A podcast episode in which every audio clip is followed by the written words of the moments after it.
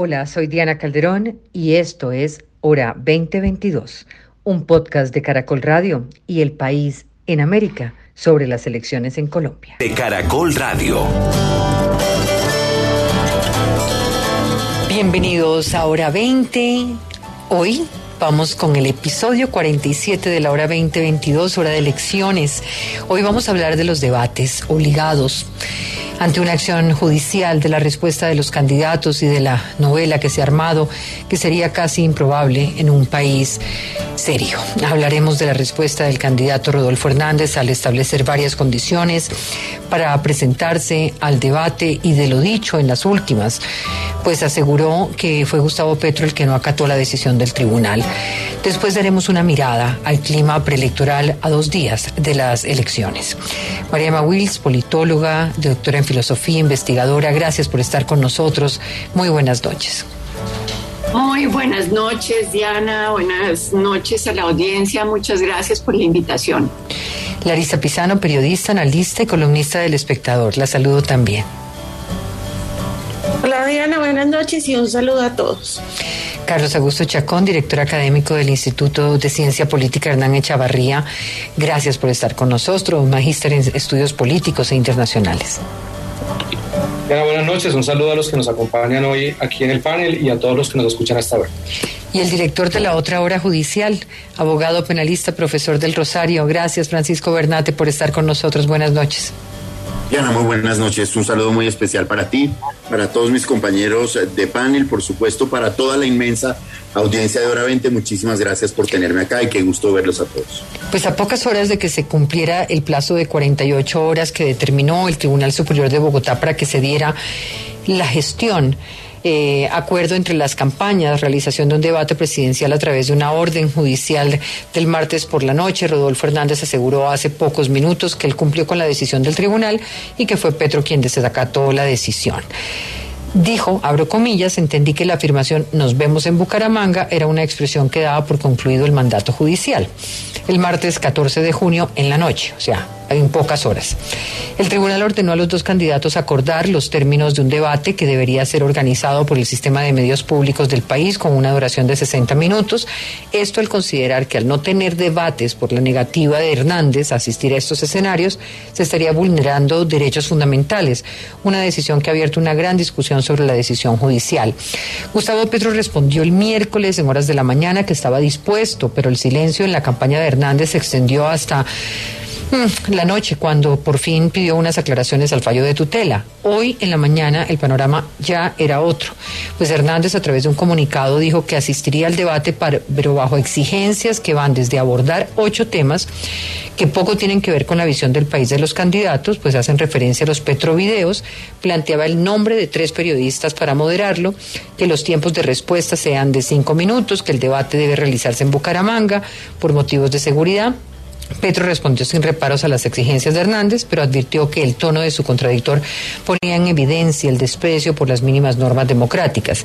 A las 12 del día, su equipo de campaña estaba en RTBC, atentos a acordar los términos del debate, sin embargo, los representantes de la otra campaña no llegaron ni virtual ni de manera presencial al encuentro tesis revertida hace unos minutos por Hernández. En fin, el no ir a los debates se convirtió en una regla durante la campaña presidencial, pero también en 2018, durante la segunda vuelta, hubo un solo encuentro entre los dos candidatos, Iván Duque y Gustavo Petro. En esta contienda de los 20 que se realizaron antes de la primera vuelta, Petro asistió a 5, Rodolfo a 6, mientras que otros como Fajardo asistieron a 14. Los dos candidatos actuales no comparten el mismo escenario desde hace más de cinco meses. Así que por preguntarle, María Emma, a usted una mirada sobre todo esto, esta que llamo la novela del debate obligado, cómo ven la decisión judicial, es momento de abrir un debate sobre esto, qué lectura hacen de los hechos que han tenido lugar en las últimas horas, de lo que hizo Rodolfo Hernández y de su comunicado y de la respuesta de Petro. Eh, pues lo primero que habría que decir es que yo creo que el debate no es solo eh, sobre el debate actual entre candidatos, sino que estamos debatiendo cómo entendemos la democracia o qué llamamos democracia o si tenemos democracia en un país que eh, va a definir el jefe de Estado a partir de eh, comunicaciones muy cortas donde realmente no se discute el proyecto, el programa, etcétera, etcétera. Entonces, frente a ese debate de la democracia, pues yo creo que no tener debate sí empobrece la democracia. Es decir, para mí es un empobrecimiento eh, de, lo que llamamos democracia en el país y en el mundo en general, porque eso no es un fenómeno en Colombia. Y me parece que sí es acertado hacer un llamado a que los candidatos pongan la cara y debatan. Eh, yo sé que eh, quienes conocen cómo los electores están decidiendo, pues saben que los debates no necesariamente cambian la opinión de los electores, pero aún así para mí el debate es parte constitutiva de lo que distingue una democracia de un régimen autoritario o de un régimen totalitario. Entonces sí, yo creo que hay que hacer un llamado a que tenemos que tener debates. Sí, yo me preguntaba hoy incluso si esta es la manera de aproximarse en temas de acceso a la información al ciudadano cuando estamos en campaña, eh, cómo será el escenario cuando ya estén elegidos, cualquiera de los dos, eh, cómo será el acceso a la información, si por ejemplo la decisión de Rodolfo Hernández fuera mantener esta manera de comunicarse. Clarisa. Eh, ah. Sí, yo creo que ese punto que toca Diana es muy importante eh, por varias razones. Primero, por la relación con la prensa como, como intermediadora entre los intereses ciudadanos y el ejercicio de gobierno. Me parece que el candidato Hernández ha tenido una posición muy reactiva frente a los periodistas, frente a los medios de comunicación y, eh, por supuesto, frente a la ciudadanía.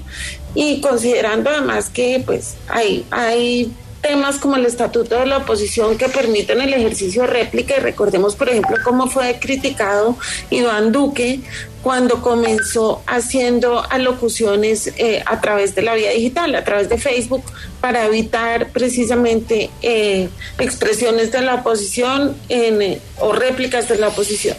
Frente al tema de los debates eh, televisados o los debates públicos, yo sí creo que pues no hay manera de obligar desde la justicia a los candidatos y a los aspirantes presidenciales a asistir a un debate. Me parece que es un exabrupto obligarlos por varias razones. Primero, porque los debates no son la única fuente de información pública.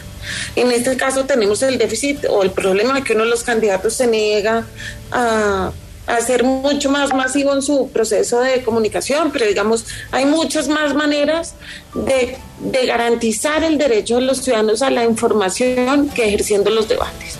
Y me parece además que la decisión de obligar a los candidatos confunde el derecho que ellos tienen de asistir a los medios masivos a expresar sus posturas con eh, una obligación. Yo creo que deberían tener, debería mirarse en términos de derechos y no necesariamente obligación.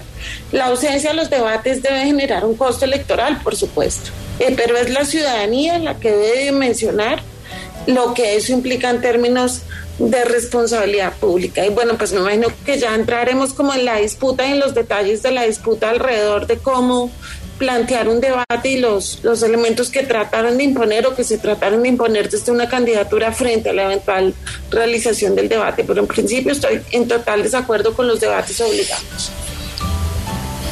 A ver, Carlos Augusto, Bernatio.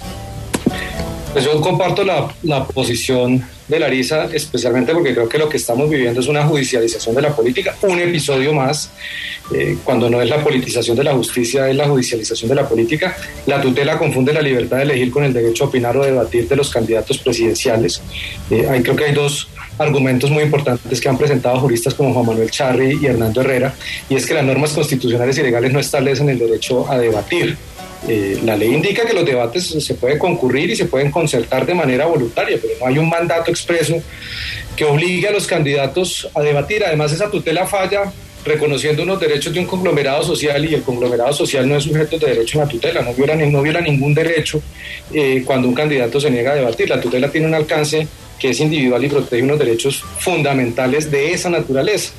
Entonces, realmente esa decisión lo que está haciendo es incidiendo eh, indebidamente en política, pero hay algo adicional y es que sí me llama a mí mucho la atención, es que es muy, en, esta campaña y en, en, la política colombiana es algo muy paradójico. Cuando algo lo hace Petro, no pasa nada, cuando algo lo hace otro es un motivo de escándalo. Ahora nos parece que hay riesgos de autoritarismo porque Hernández se niega a debatir, pero no nos parecía que había riesgos de autoritarismo cuando Petro se negaba a debatir, aludiendo razones de seguridad en unos casos, aludiendo que no lo quería hacer en otros. Aquí lo importante es un poco que tratemos de sincerarnos sobre también qué reconocemos como democracia y qué sentido le queremos dar porque, digamos, los petrovideos también ponen de manifiesto un ataque sistemático a la democracia cuando uno entiende que la desinformación, las noticias falsas, desprestigiar a los contrincantes, pues para mí eso es un ataque a la democracia, porque no es una democracia basada en el debate pluralista de ideas y de presentarle a los ciudadanos unos modelos de gobierno, sino en básicamente atacar a quienes consideran contradictorios. Yo creo que ahí también vale la pena que hablemos de eso, que cuando, cuando siempre se suele hablar del tema de democracia se deja como en abstracto y entonces no nos centramos en temas importantes también de fondo y de forma. Y en este caso, que Hernández no quiera debatir, pues como dijo Larisa, la información está ahí. Además, eh, sus videos, sus entrevistas, sus, eh, su plan de gobierno, gustenos o no, nos parezca escueto o no, a la hora del té, lo que el que quiere informarse sobre un candidato, hoy en Colombia, uno de los países que tiene bastante acceso a telefonía celular, a medios de comunicación digital, puede hacerlo, pero además es que el debate no garantiza que vayamos a saber nada nuevo. Lo que sabemos es que los debates, que además los hemos visto, en la mayoría de los casos terminan incurriéndose en un montón de ataques personales unos debates con muy poco contenido, con muy poco debate serio sobre el modelo que se está haciendo.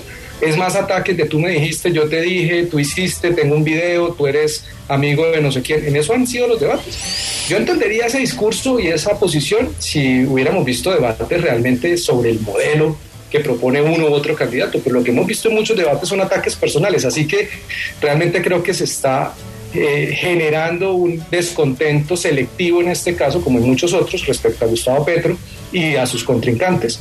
Y creo que realmente no, no se afecta en nada la democracia porque uno de los candidatos no quiere debatir. Francisco Bernate. Bueno, yo creo que ya casi todo se ha dicho. Eh, simplemente resta decir que la tutela es un mecanismo que protege los derechos fundamentales de las personas, eventualmente de un colectivo y en Colombia incluso hasta de un río. O bueno, en fin, aquí ya esa figura se ha desnaturalizado muchísimo.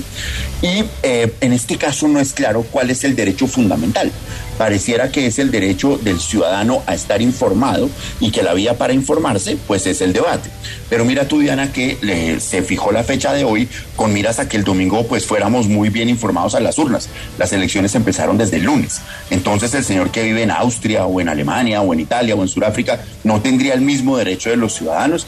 Eso es bien importante. En segundo lugar, Hoy en día ese derecho a informarse se suple de muchas formas. Básicamente hoy en día la tecnología de la información y la comunicación pues nos permite que a través de las redes sociales, de las plataformas, nos podamos informar de lo que queremos saber de las posturas de cada uno de los candidatos.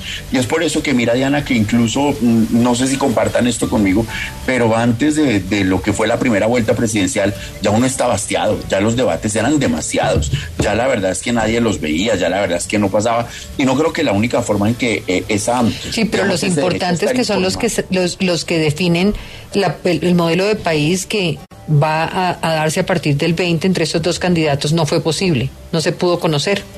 Ahora, ¿qué tan decisivo es eso? Es decir, ¿cuánta gente vota por lo que vive en un debate? ¿Cuántos debates realmente han marcado Pero, la eh, Bernate, me pregunto, digamos, si uno dejara, si, uno pensara que los debates no se deben hacer porque no cambian la opinión de la del voto, pues yo le pregunto, por ejemplo, sobre los indecisos. Imagínese un escenario del 7% de indecisos, que es un escenario de una votación importante, y que en los debates, en unos debates de argumentación, no en unos debates como los que mencionaba Carlos Augusto Chacón, que pues en todos los países del mundo hay debates de de este tipo, eh, sino debates de argumentación.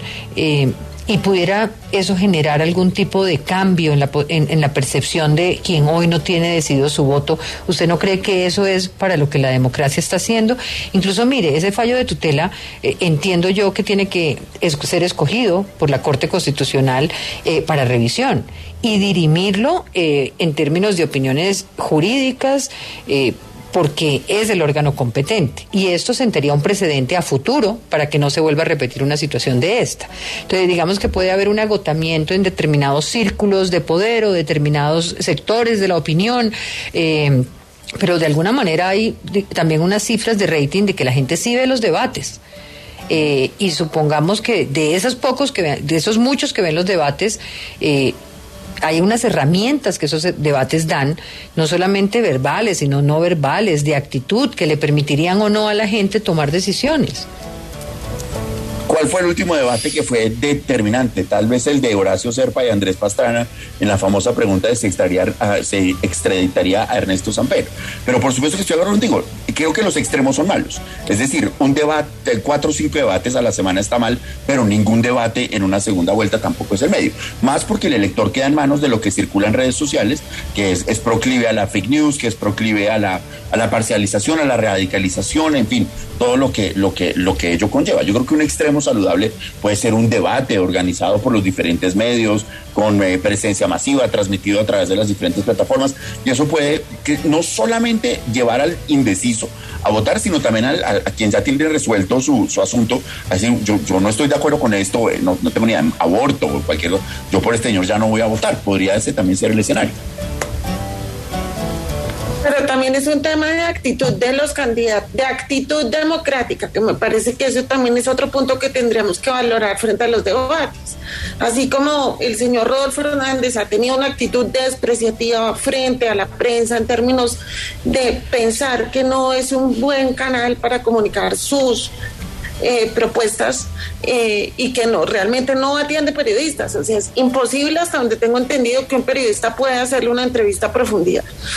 Y eh, digamos, es igual de poco democrática la actitud que tuvo Iván Duque cuando decidió en 2018 no ir a debates o que tuvo Gustavo Petro en determinado momento. Me parece que eso también dice mucho de las actitudes de un candidato frente a la ciudadanía y frente a la prensa un poco como que superponen las estrategias de marketing político y de campaña antes eh, que o privilegian esas estrategias sobre el proceso de información y de comunicación con la ciudadanía. Yo quisiera decir algo porque también creo que ha corrido mucho eh, la opinión de que aquí no tuvimos debates de fondo y que creo que todos sí recordamos obviamente esos debates entre los candidatos del Centro Democrático, eh, del Centro Esperanza, que fueron lamentables porque terminaban supremamente eh, agrediéndose entre ellos, pero yo sí recuerdo otros debates donde hubo discusiones de fondo sobre el modelo, como estábamos hablando antes, y donde uno sí veía que, yo qué sé, Alejandro Gaviria decía, mire, yo creo que este debe ser el modelo, Robledo contestaba, no, me parece para nada, que tenemos que cambiar el modelo frente al agro, y yo sí vi en esos debates una oportunidad para la ciudadanía de informarse, pero no solo informarse, de ver cómo ellos debaten entre sí, porque es que el debate no es solo qué opinan o qué proyectos o qué defienden, sino también cómo se, se responden a los argumentos del otro. Entonces yo sí creo que eh, frente a lo que decías Larisa, de que no estás de acuerdo con el juez, pues como dice Diana, yo creo que eso irá a la Corte Constitucional y serán los jueces los que resuelvan si, si la tutela estuvo fallada en, en derecho o no. Pero a mí sí me parece que hay una discusión de fondo de qué estamos llamando democracia. La democracia no es solo elecciones, como, como decíamos en algún momento en, en, en ciertos eh, análisis de las democracias puede haber democracias electorales sin democracia. Puede haber un vacío democrático con elecciones si no tienes una opinión pública, si no tienes una esfera de argumentación donde la gente está oyendo distintos argumentos y puede tomar una posición. Entonces, eh, para mí sí es muy importante el debate, la confrontación de argumentos, el, el encuentro y desencuentro de ideas, porque me parece que ahí es donde tenemos como, como lo que distingue la democracia de otro tipo de regímenes. Entonces, para mí sí no es solo, eh, digamos, saber si el juez falló en, derecho me parece que eso tendrá su camino, pero me parece que es más importante como que, digamos, si queremos una democracia donde hay debate y donde los candidatos no simplemente les sacan el cuerpo al debate e informan informan qué tipo de información está pasando en eso, de informan por las redes sobre sus proyectos. Digamos, yo como persona que viene de la academia, francamente, eh, esas informaciones de 100 palabras no, no, no, no me satisface y yo diría que es una democracia que está perdiendo eh, la calidad que debe tener en el fondo el debate en, en una sociedad. Es decir, que se está limitando. A mí me gustaría preguntar aquí, digamos, ¿deben existir debates de obligatoriedad, de obligatoria existencia? Esta no debería ser una decisión libre de los candidatos. Ya en los últimos años lo habíamos visto, en segunda vuelta no hubo esos debates de los que hablábamos, el resto de las contiendas sí hubo esta confrontación. ¿Uno podría volverlos, eh, hay algún referente eh, mundial en democracia donde sea de obligatoria existencia, de obligatoria asistencia? Yo no creo que deba ser de obligatoria existencia. Yo en general nunca estaré de acuerdo con que a las personas se les impongan obligaciones, cargas. Eh, creo que eh, lo que decía tal vez Larisa, el hecho de no asistir al debate debe tener unos costos políticos. En Colombia cada vez pues pareciera que son más positivos porque la persona lo que evita al no ir al debate es no ir a cometer un error que le salga excesivamente caro. Mira que quien no va al debate normalmente es el ganador. Más, el mismo, el mismo eh, candidato Petro en algún momento tampoco asistió a debates. Es, esa, esa, esa, política de cero margen de error, un modo a prueba de fallo. Pues yo creo que en, ningún caso puede obligarse a las personas a asistir a un debate. No creo que pueda establecerse esa obligación y no conozco un lugar donde sea obligatorio ir a un debate, más lo que sí entiendo es que eh, quien no asiste a un debate en los Estados Unidos, en el Reino Unido, en España, sí se ve como, como un descrédito, como un desplante muy fuerte al elector. Más, más es una norma moral que realmente una norma legal.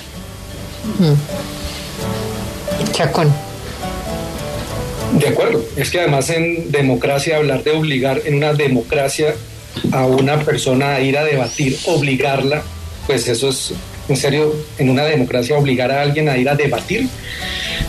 Larisa tiene razón, el costo político es muy alto.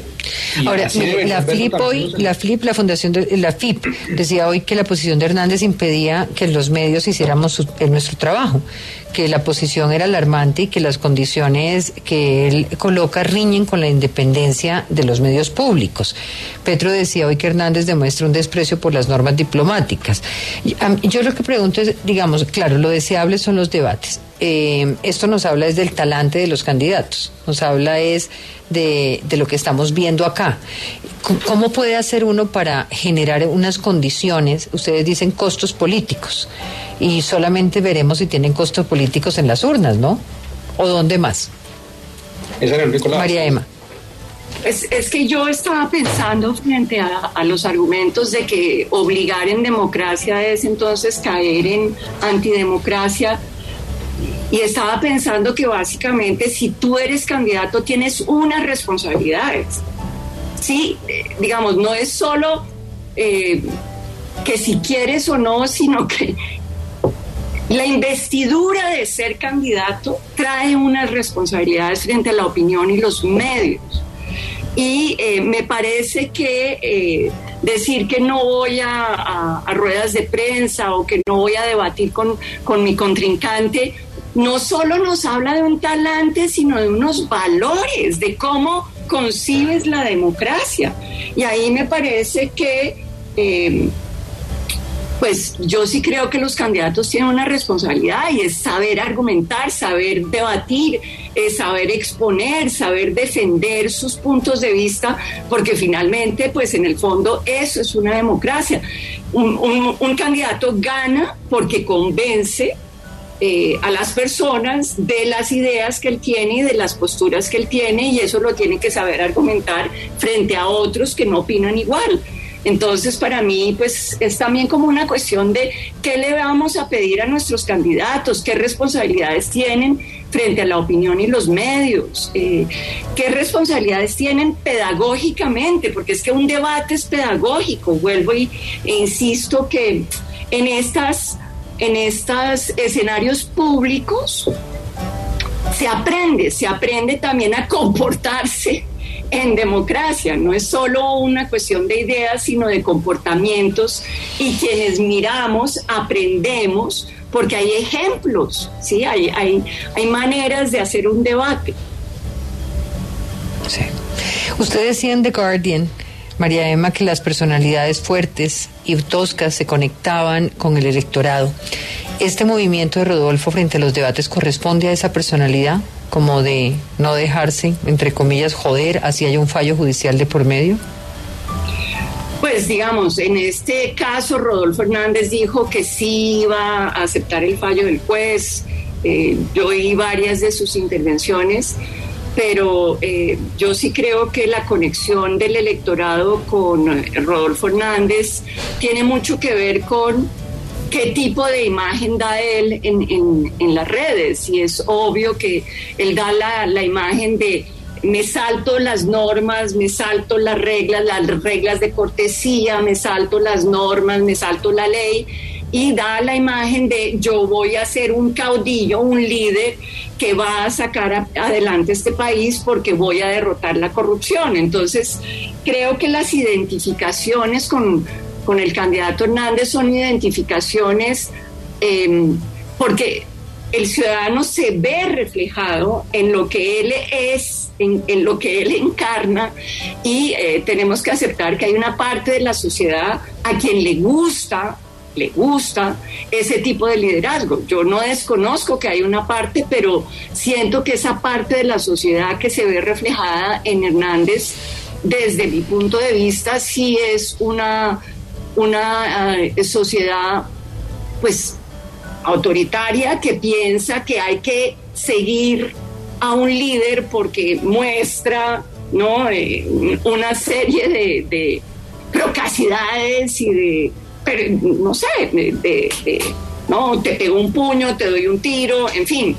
Y eso me disgusta porque pues, sí, yo siento una cierta, digamos, no son mis valores democráticos, creo que ahí están en juego valores y mis valores democráticos es tenemos que aprender a hablar, a debatir, obviamente los debates son a veces supremamente eh, desagradables, pero si queremos transitar del conflicto armado a la paz y de una democracia sin debate a una democracia con debate, yo creo que los líderes sí tienen que dar ejemplo y tienen que dar ejemplo de cómo argumentar es decir, yo sí creo que hay unos mínimos de cortesía en la democracia para poder argumentar con el contendor.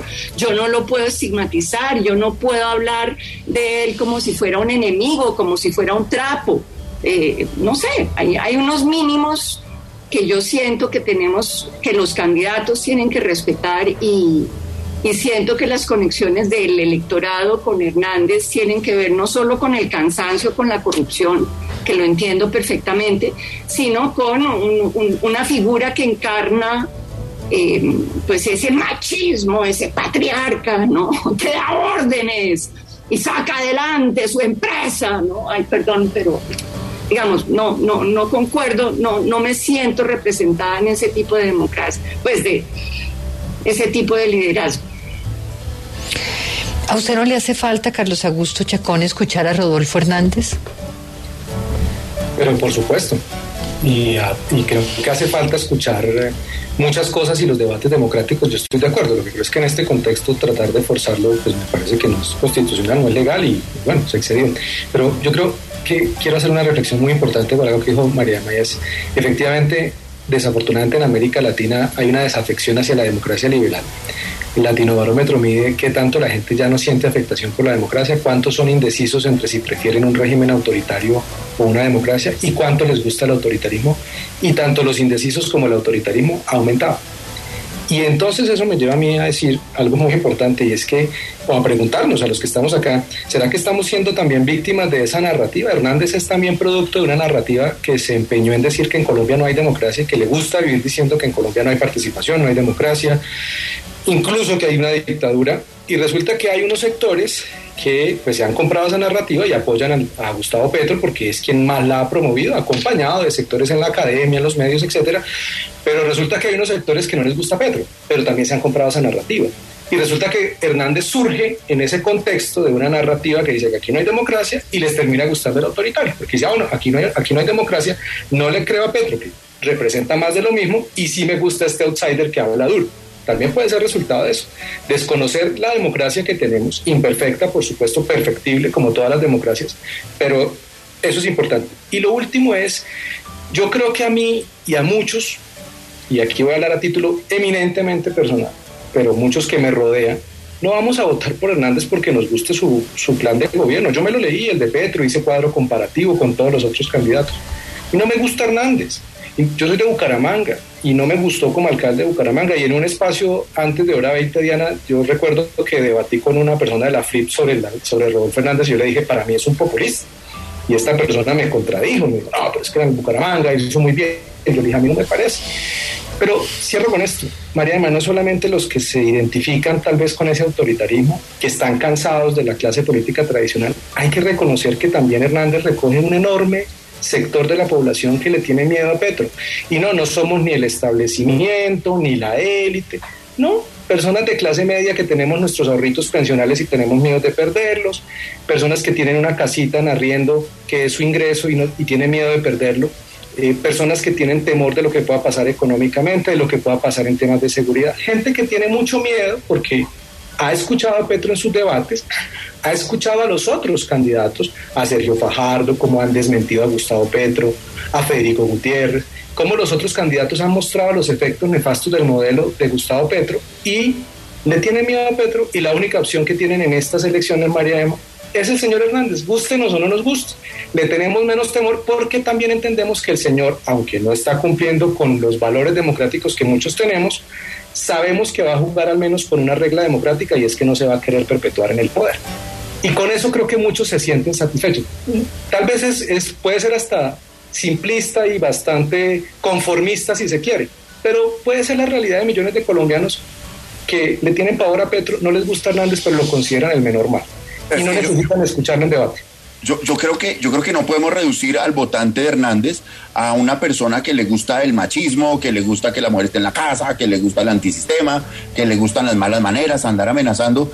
Eh, no, yo creo que el señor Hernández malo bien también recoge eh, posturas de millones de colombianos que desde el día uno supieron que la única alternativa para que el señor Gustavo Petro no fuera presidente de Colombia era Rodolfo Hernández y por eso lo acompañaron en 6 millones de votos. No creo que sean 6 millones de eh, machistas, 6 millones de antisistemas. Yo creo que simplemente optaron por una visión útil y racional donde dijeron, pues si este es el único señor que lo puede parar, pues votaremos por él.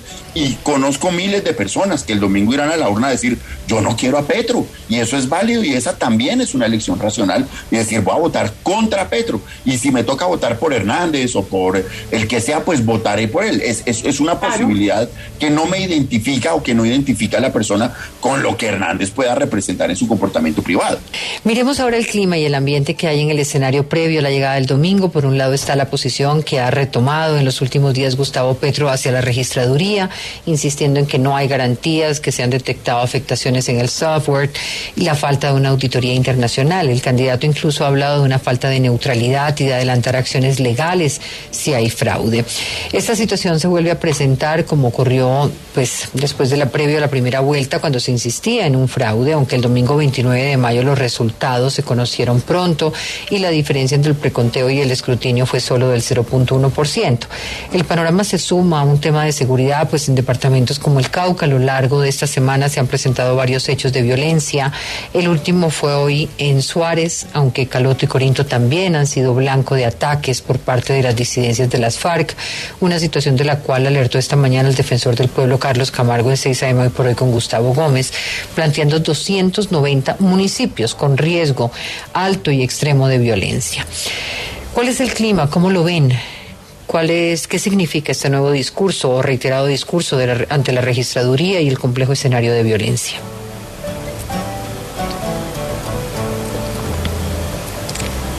Larisa.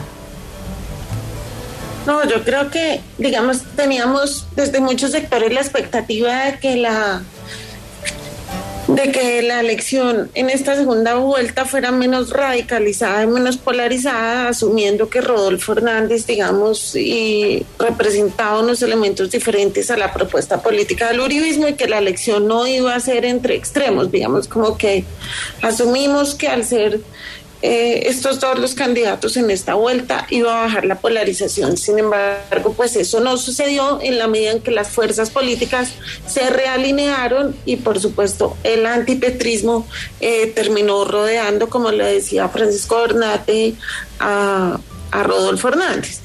Eh, me parece que sigue, un ambiente, sigue habiendo un ambiente de radicalización absoluta y desconfianza institucional. Eh, me parece que fue un error del registrador haberle hablado casi que, exclusivamente a un solo candidato. No, no entiendo las razones que lo llevaron a invocar exclusivamente a Gustavo Petro al decirle que tenía que acatar eh, el resultado electoral y que y que digamos que había una especie de susto frente a una posible desobediencia civil ante el resultado electoral. Y me parece eh, pues que en ese contexto de desconfianza institucional pues los ánimos son exacerbados y eso coincide también con narrativas que se están imponiendo desde algunos sectores que por supuesto algunas tienen causas objetivas en términos de que la primera línea en diferentes ciudades se ha expresado y ha anunciado procesos organizativos en caso de que Petro eh, pierda las elecciones, pero también se ha fortalecido una narrativa estatal en ese sentido. Yo creo que al señor Gustavo Petro que ha hecho miles de entrevistas estos días, no ha podido ser más explícito en decir que no estaría de acuerdo eh, con ese tipo de, desorden social en caso de perder las elecciones. Eh, de las elecciones. Y me preocupa mucho el tema de eh, la agudización de la violencia en los territorios. Las cifras de la MODE son aterradoras, más de 100% aumentó la violencia frente a las elecciones de 2018, que además fueron las más pacíficas de la historia, porque por supuesto en ese escenario de exacerbación política y de radicalización, pues los liderazgos sociales son más visibles adicionalmente porque están en campaña, están tomando posiciones esos liderazgos, o muchos de esos liderazgos frente a la contienda electoral y pues eso los hace mucho más vulnerables. Es muy triste que después de que hemos logrado el reconocimiento de tener las elecciones menos violentas eh, de la historia reciente, volvamos a esos indicadores previos a 2018 y previos a la firma del acuerdo de paz. María Emma. Sí, es que, digamos, yo creo que aquí hay un hilo conductor con lo que estábamos hablando antes, que tiene que ver con el miedo, ¿no? Estábamos diciendo que los votantes de, que respaldan a Hernández no solo son machistas, sino que son antipetristas y que hay un miedo frente a Petro. Y yo creo que ese miedo es un miedo también construido, es decir, no es un miedo simplemente que de pronto vemos ahí sino que ha sido construido, eh, digamos, se le ha dicho guerrillero, se le ha dicho firmó la paz y, hizo el tránsito a la vida civil hace años, ha pasado por el Congreso, por la Cámara de Representantes, ha sido elegido, eh, estuvo en la alcaldía, lo, lo destituyeron, en fin y sin embargo se sigue diciendo que no va a seguir las reglas de juego. Entonces yo digo, a ver, yo, yo sinceramente, empíricamente, yo no veo en, en, esa trayectoria política de Petro indicios de que él esté dispuesto a decir, nos vamos de nuevo a las armas. ¿no? Es que yo, yo de verdad que no veo esos síntomas ni en el discurso ni en las actitudes. Lo segundo que quisiera decir es que em, sobre la, la, primera línea, eh, a ver, cuando la primera línea se arma, todos pensamos, o bueno, no todos, perdón, pero digamos que como que el llamado era que la protesta social se convirtiera en eh, postura política tramitable vía elecciones, es decir, que estos muchachos en vez de tirar piedra vayan a votar, ¿sí? Digamos, ese era un mensaje que dimos muchos eh, de quienes eh, hicimos análisis sobre la explosión social y en este momento cuando yo lo que he visto es que la primera línea ha dicho que van a ser testigos electorales, en fin, que van a votar. Y yo digo, bueno, a ver, ¿no? Están transitando de la protesta a una manera democrática de tramitarla y están diciendo, sí, somos petristas. Bueno, están en su derecho. Eh, eso no quiere decir que yo esté de acuerdo con que haya eh, personas que vayan a optar por la violencia, sea cual sea el resultado, porque eso sí me parecería, digamos, estamos tratando de salir de un conflicto armado, eh, para mí sería dramática ese escenario. Pero lo que yo sí quisiera decir es que eh, siento que hay unas paranoias que lo que van preparando es un terreno para, para profecías autocumplidas, ¿no? Está la paranoia de que se van a tomar eh, estos muchachos las, las urnas y las van a quemar, que finalmente los ánimos se crispan y se crispan y se crispan y una tragedia puede suceder por esos ánimos crispados. Entonces, eh, digamos que yo entiendo que, que son unas elecciones muy polarizadas, pero yo no sé, yo aspiraría a que todos vayamos y votemos. Y eh, por último, además, quisiera decir que, claro, Petro, Petro ha dicho que eh, tiene desconfianzas frente a la registraduría, pero es que recordemos que en la elección de Congreso no aparecieron unos votos y solo aparecieron después, es decir, que hubo que hubo cuestiones muy complicadas que ocurrieron en esa elección, no en la primera elección presidencial, pues en la primera vuelta, pero sí hubo un momento de enorme disrupción en las elecciones a Cámara y a Senado, y ahí se refundieron votos, y de quiénes se refundieron los votos, de Petro. Pero precisamente por eso que pasó, me pregunto a qué escenario nos enfrentaríamos si en definitiva no hay esas garantías. ¿Qué ocurriría si el domingo Petro apunta a decir que hubo irregularidades, que no habrá control del pacto y que empezarán acciones legales? ¿Entraríamos en un limbo parecido al de Estados Unidos en la época de Trump y Biden en la última elección? Seguro. Claro, Diana. Y, aquí hay un tema que, que, lo, hace, que lo hace muy importante y, y, estamos precisamente en este debate sobre cómo se percibe el ambiente. Hay una incertidumbre, no es como en otro momento en el que uno sabía o uno podía predecir qué iba a pasar. Aquí la diferencia va a estar en 150, 200 mil votos entre el primero y el segundo, sea cual sea, y ahí la sospecha de fraude pues va a ser, va a ser muy fácil de vender el discurso del fraude desde cualquiera de los dos extremos. Recordemos que en la primera vuelta se habla de que se perdieron un millón de votos. Entonces va a ser muy fácil hacer esa lectura. Incertidumbre, polarización, por supuesto, pero también yo, yo percibo es mi percepción en el ambiente, una, una campaña que ha perdido el norte ético.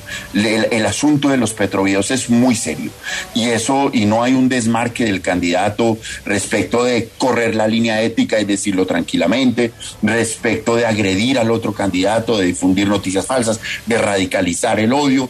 Mm, creo que nunca habíamos visto una campaña tan violenta, mm, no solamente como lo decía Larisa en los territorios, lo cual ya es de por sí una tragedia, sino también desde uno de los extremos de los candidatos que acude a este tipo de estrategias de una forma tan explícita sin tener una sanción social. No, pero yo sí creo, Francisco, que la campaña, si uno compara, no en términos de elección, de elección presidencial, pero la campaña de 2018 no fue en suave en términos discursivos y también brotaron fake news por todas partes. Lo que pasa es que se nos olvida. Y la campaña del plebiscito, bueno, eso ni qué decir tiene. Entonces aquí, pero aquí sí ha habido desprecio democrático de ambas partes. Es decir, el reconocimiento de que las formas importan debería ser importante desde la campaña petrista y desde la campaña de Rodolfo Hernández, por supuesto, tener el reconocimiento a valores como la libertad de prensa terminarían siendo importantes en el reconocimiento Además, de la pero yo creo que hay una cuestión sobre los petrovideos. Eh, si ustedes recuerdan, además yo digo Petro, bueno, en fin. Sí, pero empezando por el bautizo de ese nombre, me parece que eso sí, eh, digamos, si recordamos otros escándalos en otras latitudes como Estados Unidos, el Watergate, lo que el escándalo del Watergate es que hubo chuzadas de la campaña, de la campaña demócrata por un presidente, sí. Entonces aquí, digamos, no, eh, sí, los videos no son para nada, eh, digamos, el, el, el, comentario de Coronel que hay cosas graves, hay cosas feas y hay cosas triviales, estuvo muy bien hecho porque sí creo que lo grave tendría que ver con los fondos que entraron, si entraron a, las campañas, a la campaña de Petro, fondos que no conocemos, pero eh, las discusiones de estrategia, bueno, pero lo que a mí sí me parece grave y que no se discute porque es que es como una cortina de humo es cómo así que chuzan una campaña, cómo así que hay horas y horas de una campaña y, eso no nos parece grave. A mí pues, eso digamos, digamos si fue chuzada, pero si fue desde desde una infiltración interna, pues es otro el escenario. ¿no? un chivato, un traidor, que, que, está muy mal, sí, obvio. ¿Quién no detesta a un traidor? ¿Quién no detesta a alguien que grabe a otros a escondidas? Bueno, pero, eso no lo sabemos, digamos. Eso, todavía no lo sabemos, pero lo que quiero decir es que, es que, digamos, no me gusta la forma de las estrategias petristas, no, no, digamos, no la comparto, pero sí creo que tenemos que distinguir qué es, qué es lo que es ilegal, por ejemplo, si hay cuestiones ilegales en esos videos y que no. Y en la mayoría de los casos lo que hay es unas discusiones de estrategia que no nos gustan, pero no hay ilegalidad.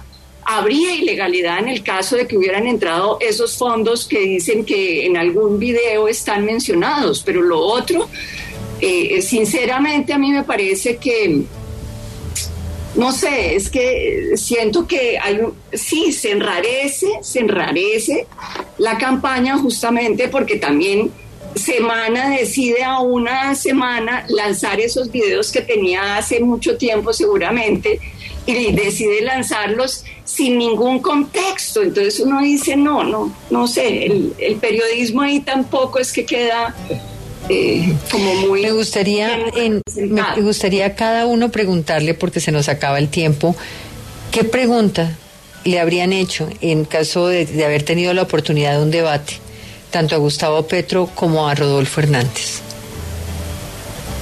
Yo le preguntaría a Gustavo Petro qué le dicen los siguientes nombres. José Raquel Mercado, Alfonso Reyes Echandía, ¿Qué le dicen a él esos nombres y hasta qué punto? Vamos a reivindicar al M-19 como una especie de Robin Hood y no como lo que fue, un movimiento terrorista. ¿Cuándo va a pedir perdón por lo que sucedió? Uy, ¿Qué le preguntaría Francisco, ¿puedo reaccionar a la... Sí, María, adelante, Francisco, es como si no hubiera habido aquí pacto Un proceso de paz. No, es que estás diciendo cosas que yo, yo sinceramente, pues porque yo defiendo el acuerdo sí, digamos, desde sí, yo, digamos, eh, usted dice, es la pregunta, pero sí me quedé pensando, o sea, eh, hubo un proceso de negociación, él es producto de un proceso de negociación, de una decisión de Estado frente a un proceso de negociación en el que le ha permitido estar en democracia en los últimos 30 años. Eh, le guste a quien le guste, sea de la corriente que sea pero digamos que fue hecho para eso, para poder construir un ejercicio democrático, un compromiso, un ejercicio de reconciliación y si llegara a ser presidente, digamos que lo que está a prueba es ese compromiso, ¿no? Lo que está a prueba es el respeto a la institucionalidad, lo que está a prueba son todas esas cosas, pero porque su pregunta es una pregunta de que él... Eh, ¿De qué le dice José Raquel Mercado? ¿De qué piensa? De las banderas del M-19, que fue un grupo que trajo tanta sangre a Colombia en las plazas. ¿De, de dónde está la constitución del 91? También. Es decir, el M firma un acuerdo y entra en la institucionalidad. Eh, participa de una Asamblea Nacional Constituyente y luego entra en elecciones, gana algunas, pierde otras. Eh, nos ha dado eh, bueno, digamos, yo le agradezco a Petro los debates que ha hecho en el Congreso de la República, le agradezco a Petro como senador el debate que hizo frente a la parapolítica, eh, eh, el debate que hizo frente a las masacres en los Montes de María. No sé, yo, yo Sí, yo no estuve de acuerdo con la lucha armada, pero yo entiendo que si hay un grupo que firma un pacto y entra en, la democracia a hacer un debate y, asume no desde las armas, sino desde el discurso político que se puede hacer política, pues se merece un respeto y se merece como pasar la página, porque es que si no, no vamos a pasar la página. ¿Qué le preguntaría a usted, Carlos Augusto Chacón, a Rodolfo o a Petro? 30 segundos antes de la pregunta solo voy a decir una cosa importante que he escuchado con mucha atención.